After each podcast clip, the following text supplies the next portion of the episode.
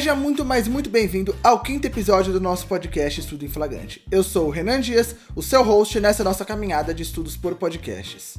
Esse é o nosso espaço semanal, com episódios todas as quartas-feiras, para estudarmos juntos sobre os mais variados temas relacionados ao direito criminal. E antes de começarmos, eu gostaria de te convidar para ouvir os nossos episódios anteriores. Nós já estudamos sobre prisão em flagrante, a omissão no direito penal, a lei de tortura, o rito do tribunal do júri e na semana passada falamos sobre a Lei Maria da Penha. Todos esses episódios foram preparados com muito carinho. Em cada um deles, conversamos sobre os aspectos mais relevantes de cada tema, mencionando os pontos mais quentes e a jurisprudência mais atualizada. Então não deixe de passar lá para conferir, tá bom? E como de costume, para acompanhar o conteúdo desse podcast, eu preparei e disponibilizei um resumo escrito com os principais pontos que aqui serão tratados. Para ter acesso a esse conteúdo exclusivo, basta você se inscrever no nosso canal do Telegram, que é o nosso espaço fora do podcast para conversarmos, trocarmos informações e experiências pelo link que está aqui na descrição do episódio. Agora, para falar diretamente comigo, você também pode me encontrar lá no Telegram através do link que está aqui na descrição. Bom, sem mais delongas, vamos ao conteúdo do nosso quinto episódio. No episódio de hoje, eu gostaria de conversar um pouco sobre os regimes de cumprimento de pena privativa de liberdade.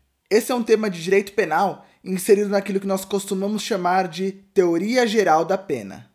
Na verdade, eu diria que se trata de um tema que está naquela divisa, é uma linha um pouco cinzenta entre a teoria da pena e a execução penal, que é outra disciplina dentro das ciências criminais.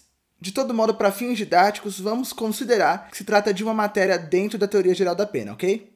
Certo, a Constituição Federal, no artigo 5, inciso 46, prevê as penas que são admitidas no nosso sistema. A Constituição diz que a lei regulará a individualização da pena e adotará, entre outras, as seguintes: privação ou restrição de liberdade, perda de bens, multa, prestação social alternativa e suspensão ou interdição de direitos. Já o Código Penal, em seu artigo 32, traz uma classificação tripartite, dividindo as penas em privativa de liberdade, restritiva de direitos e multa. Nós podemos ainda subdividir as penas privativas de liberdade em reclusão, detenção e prisão simples. O artigo 1 da Lei de Introdução ao Código Penal prevê que os crimes podem ser apenados com pena de reclusão ou detenção, ao passo que as contravenções podem ser apenadas com a pena de prisão simples. Além disso, para ambos os casos, há a possibilidade de imposição de pena de multa. Bom, as penas privativas de liberdade, ou seja, as penas de reclusão, detenção ou prisão simples, elas podem ser cumpridas em três possíveis regimes. Esses são o regime aberto, semiaberto ou fechado. A pena de reclusão é a mais grave de todas. Ela vai admitir o regime fechado, o regime semiaberto ou o regime aberto. A pena de detenção, por sua vez, vai admitir apenas o regime inicial aberto ou semiaberto ela também vai poder admitir o regime fechado se decorrer de uma regressão, que é quando o preso ele comete uma falta e ele é colocado em um regime mais severo do que anteriormente ele estava. Mas de pronto, uma pena de detenção não vai admitir um regime fechado. Guarda essa informação. E por fim, a pena de prisão simples, ela vai admitir apenas o regime inicial aberto ou semiaberto. Ela não vai admitir o regime fechado, ainda que por decorrência da regressão, nos termos do artigo 6 da Lei das Contravenções Penais. Em resumo, então, a pena de reclusão vai admitir todos os regimes iniciais, aberto, semiaberto ou fechado. A pena de detenção vai admitir como regime inicial apenas o aberto ou semiaberto e vai admitir o regime fechado por decorrência de regressão. E a pena de prisão simples vai admitir apenas o regime inicial aberto ou semiaberto e não vai admitir o fechado, ainda que em decorrência de regressão, ok? Também preciso dizer que o nosso sistema de cumprimento de pena, previsto lá no artigo 112 da Lei de Execuções Penais, é um sistema progressivo. A ideia é promover a devolução gradativa da liberdade do preso de acordo com seu mérito. Então, se o apenado ele iniciou sua pena em regime fechado, ele vai progredir depois para o regime semiaberto e depois para o regime aberto. A ideia é que ele passe por cada um desses regimes até o cumprimento integral da sua pena. Isso exceto se ele for beneficiado pelo livramento condicional. Mas isso aí é papo para outro podcast. Então apenas guarde que, como regra, o preso vai iniciar no regime mais grave e vai caminhar até o regime mais brando, que é o regime aberto. Tudo bem até aqui? E essa passagem de um regime mais gravoso para um regime menos gravoso, a gente chama de progressão de regime. mas note que essa progressão ela não pode ser per saltum. Ou seja, o preso não pode sair do regime fechado e pular direto para o regime aberto. Ele tem que obrigatoriamente passar pelo regime semiaberto. É isso que diz a súmula 491 do STJ. Então, como eu disse há pouco, imagine que um preso é sentenciado ao regime inicial fechado. Ele vai cumprir uma parte da sua pena no regime fechado. Se tudo der certo, ele vai progredir para o regime semiaberto. E se tudo der certo mais uma vez, ele vai progredir para o regime aberto. Ele não pode saltar do fechado diretamente para o aberto, porque isso seria uma progressão per saltum, que é vedada pela súmula 491 do STJ. A ideia, então, passa pela noção de individualização da pena no seu aspecto de cumprimento, que é aquilo que diz lá o artigo 5 da Lei de Execução Penal. Então, o princípio da individualização da pena, para além da quantidade de pena aplicada, ele também deve ser aplicado na forma de execução dessa pena, respondendo o condenado pelas suas faltas e sendo beneficiado pelo seu próprio mérito. Dizendo isso de outra forma, um preso que tem um bom comportamento, ainda que ele seja condenado à mesma pena que um preso que tem mau comportamento, ele vai ter uma pena mais branda do que aquele preso que tem um mau comportamento, entendeu? Então, conforme a sua conduta carcerária, conforme o seu comportamento, conforme o seu mérito, o preso vai poder ter uma execução de pena mais branda. Eu não quero me aprofundar muito aqui porque as regras para progressão de regime serão analisadas em um outro episódio futuramente. Então guarde apenas que o nosso sistema tem uma lógica progressiva e que no nosso sistema deve ser observada a individualização da pena em seu cumprimento.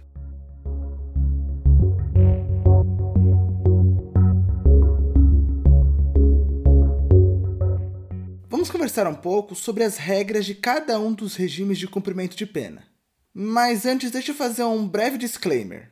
Tudo que eu vou falar aqui é absolutamente teórico. Infelizmente, na prática, pouco daquilo que a lei diz acontece, tanto isso é verdade que o Supremo reconheceu que o nosso sistema penitenciário vive um estado de coisa inconstitucional. O que é muito triste, porque o nosso sistema gera um grande gasto de recursos públicos sem que consiga promover a ressocialização dos apenados. Em outras palavras, o apenado ele ingressa no sistema penitenciário e dele sai pior. Ao invés de se ressocializar, ele é colocado mais à margem da sociedade ainda. Esse tema é muito polarizado e francamente, não dá voto defender a melhora de um sistema prisional. Mas não vamos nos esquecer de que a Constituição veda qualquer pena de caráter perpétuo, então, cedo ou tarde, o apenado ele vai voltar ao convívio em sociedade. E se ele não for ressocializado, ele vai voltar pior e vai voltar a delinquir, causando ainda mais insegurança social. Então, se a melhora do sistema penitenciário não vem é, pelo pensar no outro, pelo pensar no preso, que a gente poderia pelo menos começar a pensar no sistema penitenciário como uma situação de segurança pública.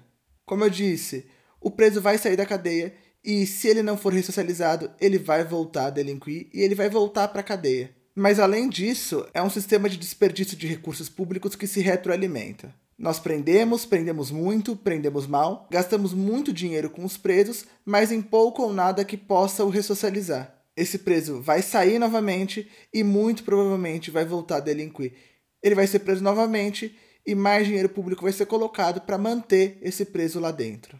Em resumo, a gente vai gastar muito dinheiro sem ter nenhum tipo de resultado. A gente deveria ter um grande investimento em políticas públicas de ressocialização para estancar essa sangria dos gastos públicos e evitar reincidência. Bom, feito esse disclaimer, vamos falar inicialmente sobre o regime fechado. A pena cumprida em regime fechado deve ser cumprida em um estabelecimento de segurança máxima ou média, nos termos do artigo 87 da Lei de Execuções Penais e do artigo 33, parágrafo 1A do Código Penal. O regime fechado é baseado na vigilância ostensiva e no isolamento noturno. Em tese, o condenado deve ser alojado numa cela individual com dormitório, sanitário e lavatório. É isso que diz o artigo 88 da Lei de Execuções Penais. Além disso, esse ambiente deve ser salubre e ter uma área mínima de 6 metros quadrados.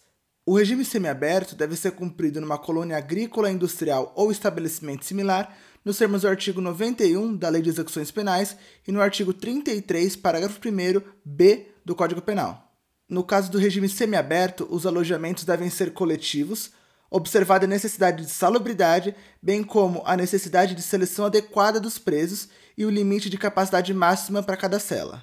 O preso em regime semiaberto, ele tem direito à saída temporária na forma do artigo 122.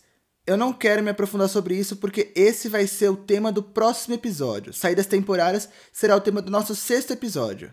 Bom, além disso, eu menciono o teor da súmula vinculante número 56, que diz que a falta de estabelecimento penal adequado não autoriza a manutenção do condenado em regime prisional mais gravoso, devendo-se observar, nessa hipótese, os parâmetros fixados no RE 641320 de Rio Grande do Sul. Por essa súmula, então, a falta de vagas no regime semiaberto não pode impedir que um preso que se encontra no regime fechado venha progredir de regime. No caso de falta de vagas, o juiz de execução deve organizar uma lista de presos que estão no regime semiaberto e estão próximos de alcançar os requisitos para poderem progredir para o regime aberto. Com essa lista em mãos, será possível adiantar a progressão dos presos para o regime aberto, vagando vagas no regime semiaberto. Mas, de modo algum, o preso que está no regime fechado vai poder ser impedido de progredir para o regime aberto. Não sei se ficou muito claro isso. Mais uma vez, então, aqueles que estão no regime semiaberto estão próximos de conseguir a progressão para o regime aberto, eles terão sua progressão adiantada para que surjam vagas no regime semiaberto. Assim, aquele que está no regime fechado vai poder progredir para o regime semiaberto. Ficou claro? Se você ainda não me entendeu, manda uma mensagem lá no Telegram que eu vou ter o prazer de te explicar mais uma vez, trazer algum exemplo e dar algum jeito de fazer você entender isso. O regime aberto consiste no trabalho em liberdade e sem vigilância durante o dia e o recolhimento durante a noite, nos finais de semana e nos feriados na casa do albergado. Por falta de casa de albergado, a jurisprudência tem admitido que os presos sejam submetidos a uma prisão albergo domiciliar, que basicamente é uma prisão domiciliar. O regime aberto se baseia no senso de autodisciplina e responsabilidade do apenado, que deve cumprir condições impostas mesmo sem vigilância ostensiva. O preso em regime aberto tem que cumprir algumas condições que são obrigatórias. Elas estão lá no artigo 115 da Lei de Execuções Penais. Essas condições são permanecer no local em que for designado durante o repouso e nos dias de folga, sair para o trabalho e retornar nos horários fixados, não se ausentar da cidade onde reside sem autorização judicial e comparecer a juízo para informar e justificar as suas atividades quando for determinado. Além dessas condições gerais, o juiz pode estabelecer algumas condições especiais, conforme o caput do artigo 115. Mas aqui surge uma dúvida: o juiz pode impor uma pena restritiva de direitos como condição especial para progressão para o regime aberto? Vou dar um exemplo. O preso ele está no regime semiaberto, ele cumpriu todos os requisitos para progressão, o juiz pode, além daquelas condições lá do artigo 115 sobre as quais eu acabei de falar, ele pode estabelecer, por exemplo, um, a obrigação de prestar serviços à comunidade, que é uma das penas restritivas de direitos previstas lá no artigo 43 do Código Penal? A resposta para essa pergunta é negativa. A súmula 493 do STJ diz que é inadmissível a fixação de pena substitutiva como condição especial ao regime aberto. Então, essa condição especial que pode ser estabelecida pelo juiz, ela, como regra, não pode ser uma pena restritiva de direitos. Porém, para o STF, no caso de progressão antecipada para o regime aberto, é possível que seja imposta uma pena restritiva de direitos. Lembre que nós acabamos de conversar sobre a súmula vinculante 56, que diz que se faltar estabelecimento adequado, o preso não pode ser impedido de progredir. Para isso, o juiz de execução deve fazer a progressão antecipada dos presos que estão no regime semiaberto, para que aqueles que estão no regime fechado possam progredir para o regime semiaberto. Esses presos que são colocados do regime semiaberto no regime aberto de maneira antecipada, eles podem sim ter uma pena restritiva de direitos imposta como condição para essa progressão antecipada. É isso que a gente extrai do RE 641320. O acórdão eu separei e coloquei lá no grupo do Telegram. Em síntese, o juiz não pode estabelecer como condição especial para a progressão do regime semiaberto para o regime aberto uma pena restritiva de direitos. Porém, se essa progressão for antecipada, o Supremo admite que seja imposta uma pena restritiva de direitos.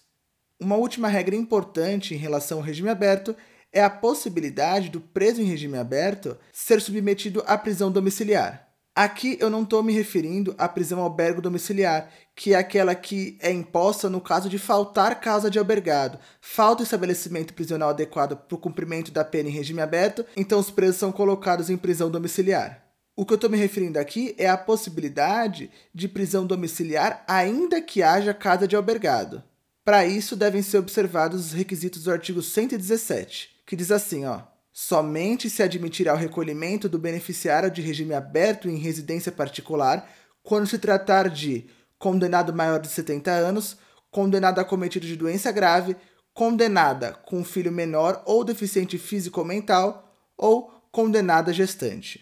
Vale dizer que, como regra, essa prisão não é admitida nos regimes fechado e semiaberto.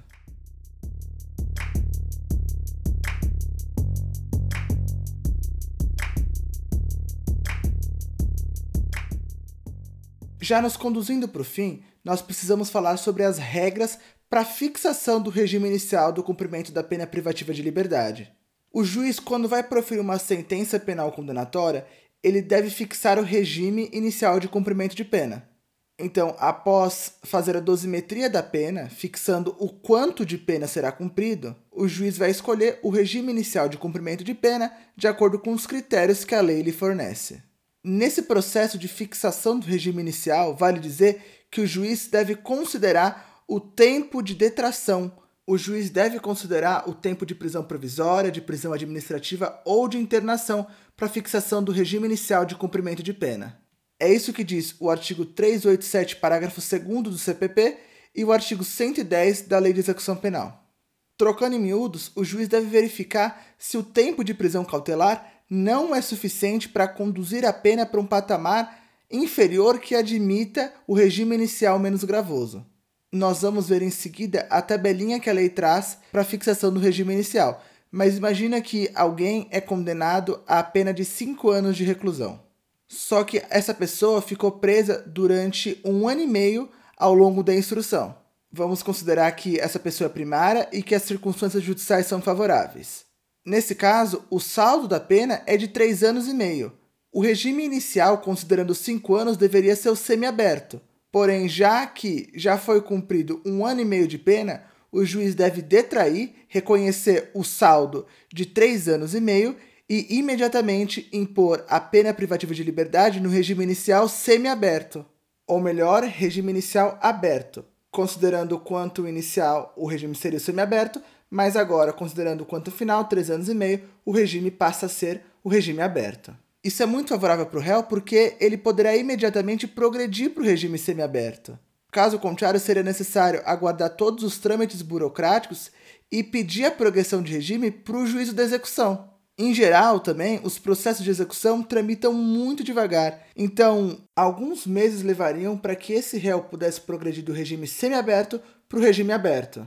Então, o que a lei faz é mandar que o juiz, por uma medida de celeridade, já reconheça o direito do réu de progredir de regime, ou melhor, iniciar o cumprimento da pena no regime mais favorável. Bom, para a fixação do regime inicial de cumprimento de pena, o juiz deve levar em consideração quatro aspectos. São esses: a quantidade da pena, a primariedade ou reincidência, o tipo de pena e as circunstâncias judiciais. Primeiro de tudo, então, nós temos que identificar o tipo de pena imposta. Se tratando de crime, então, temos que verificar se se trata de uma pena de reclusão ou uma pena de detenção. Isso porque a pena de detenção não vai admitir um regime inicial fechado.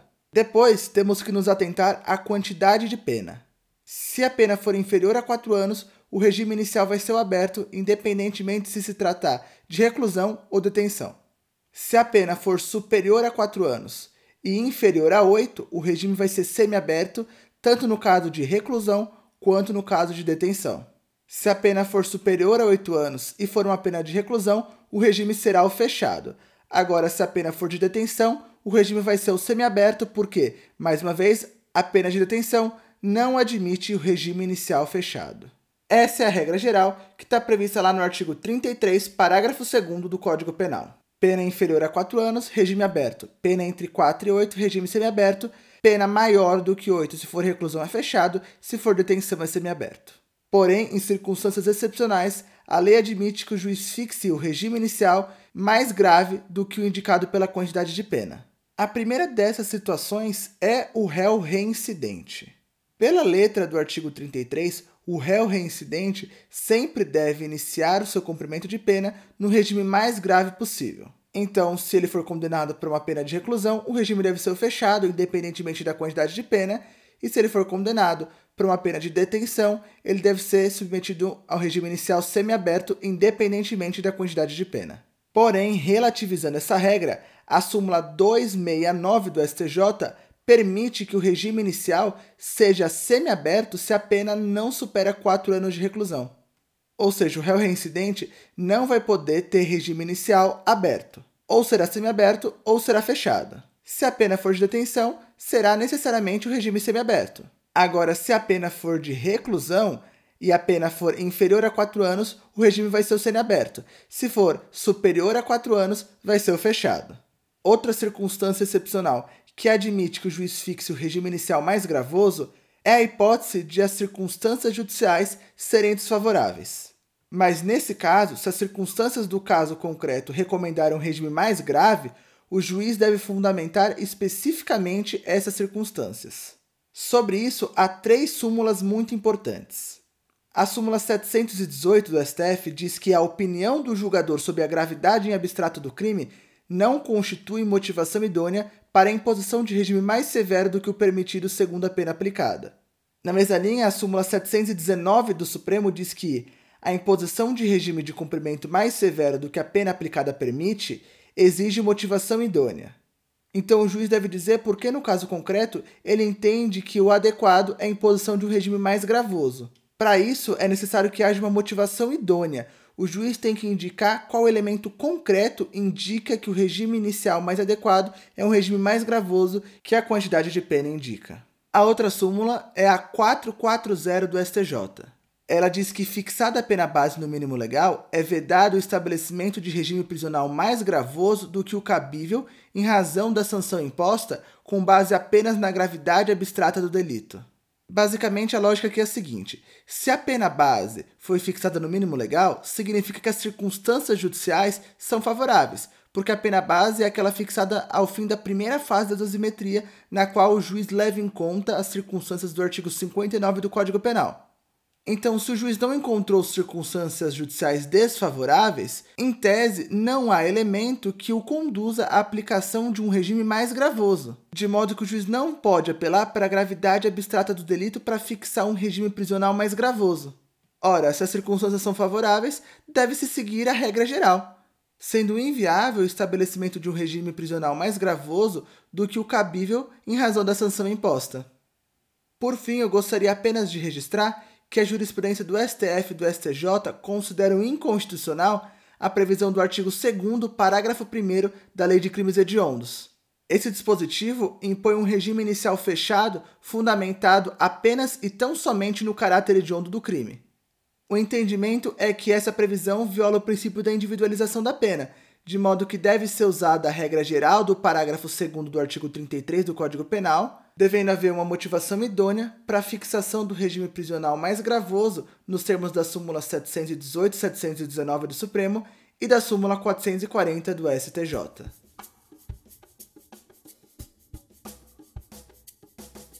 Bom, pessoal, por hoje é só. Eu espero que você tenha gostado e que esse conteúdo tenha de alguma forma te ajudado e agregado valor a você. Eu peço que você nos siga no seu agregador de podcast favorito e que compartilhe esse episódio com algum amigo. Não se esqueça também de se inscrever no nosso canal do Telegram para ter acesso ao resumo escrito desse episódio. Também, se você quiser, me manda uma mensagem lá no Telegram. vou ficar muito honrado com a sua mensagem e vou ter um prazer imenso em te responder. Por hoje é só e até a próxima quarta-feira.